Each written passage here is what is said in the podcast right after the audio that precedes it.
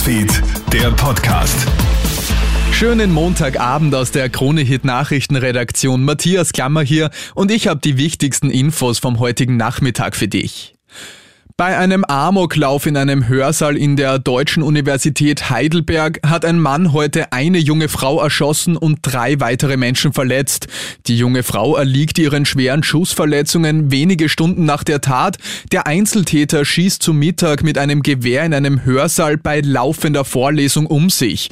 Patrick Knapp von der Polizei Mannheim sagt zu NTV. Der Täter ist tatsächlich in diesen Hörsaal gegangen, hat dort das Feuer eröffnet. Dort wurden auch die vier Personen verletzt.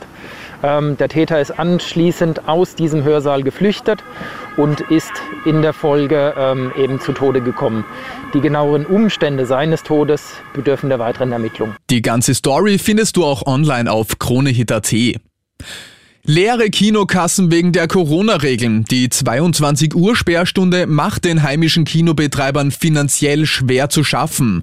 Denn dadurch fällt das gesamte Primetime-Programm weg und am Nachmittag und frühen Abend haben die wenigsten Lust und Zeit ins Kino zu gehen. Hollywood-Megaplex-Chef Mario Hüber. Man verliert eigentlich 50 Prozent der Besucher, gerade unter der Woche, wenn jemand bis 17, 17.30, 18 Uhr arbeiten muss, was essen möchte und dann geht sich ein Kinobesuch eigentlich überhaupt nicht mehr aus. Und damit trifft uns das natürlich sehr hart.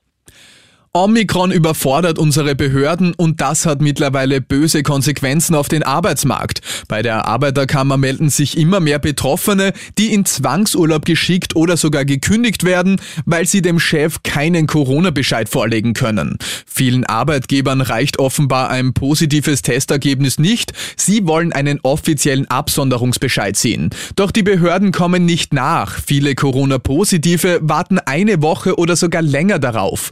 Jetzt arbeitet man an einer SMS-Notlösung, sagt Salzburgs Arbeiterkammerpräsident Peter Eder. Es ist zwar rechtlich äh, nicht das, was hält, aber hier hoffen wir jetzt, dass Arbeitgeber das akzeptieren, dass die Behörden schreiben, bitte, Sie sind abgesondert, bleiben Sie zu Hause, der Bescheid folgt, weil ansonsten natürlich die Arbeitnehmerinnen und Arbeitnehmer vor große Schwierigkeiten kommen. Die Arbeiterkammer stellt aber klar, dass man gegen solche Kündigungen und Zwangsurlaube rechtlich vorgeht.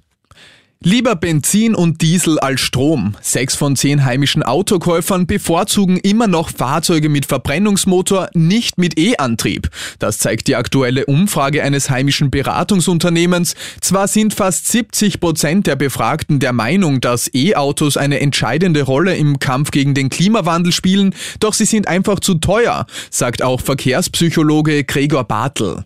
Erster Linie ist es sicher der Preis, in zweiter Linie die Angst um die Ladeinfrastruktur Infrastruktur. Das sind alles Hürden, die Unsicherheit mit sich bringen, weil es eben eine neue Technologie ist.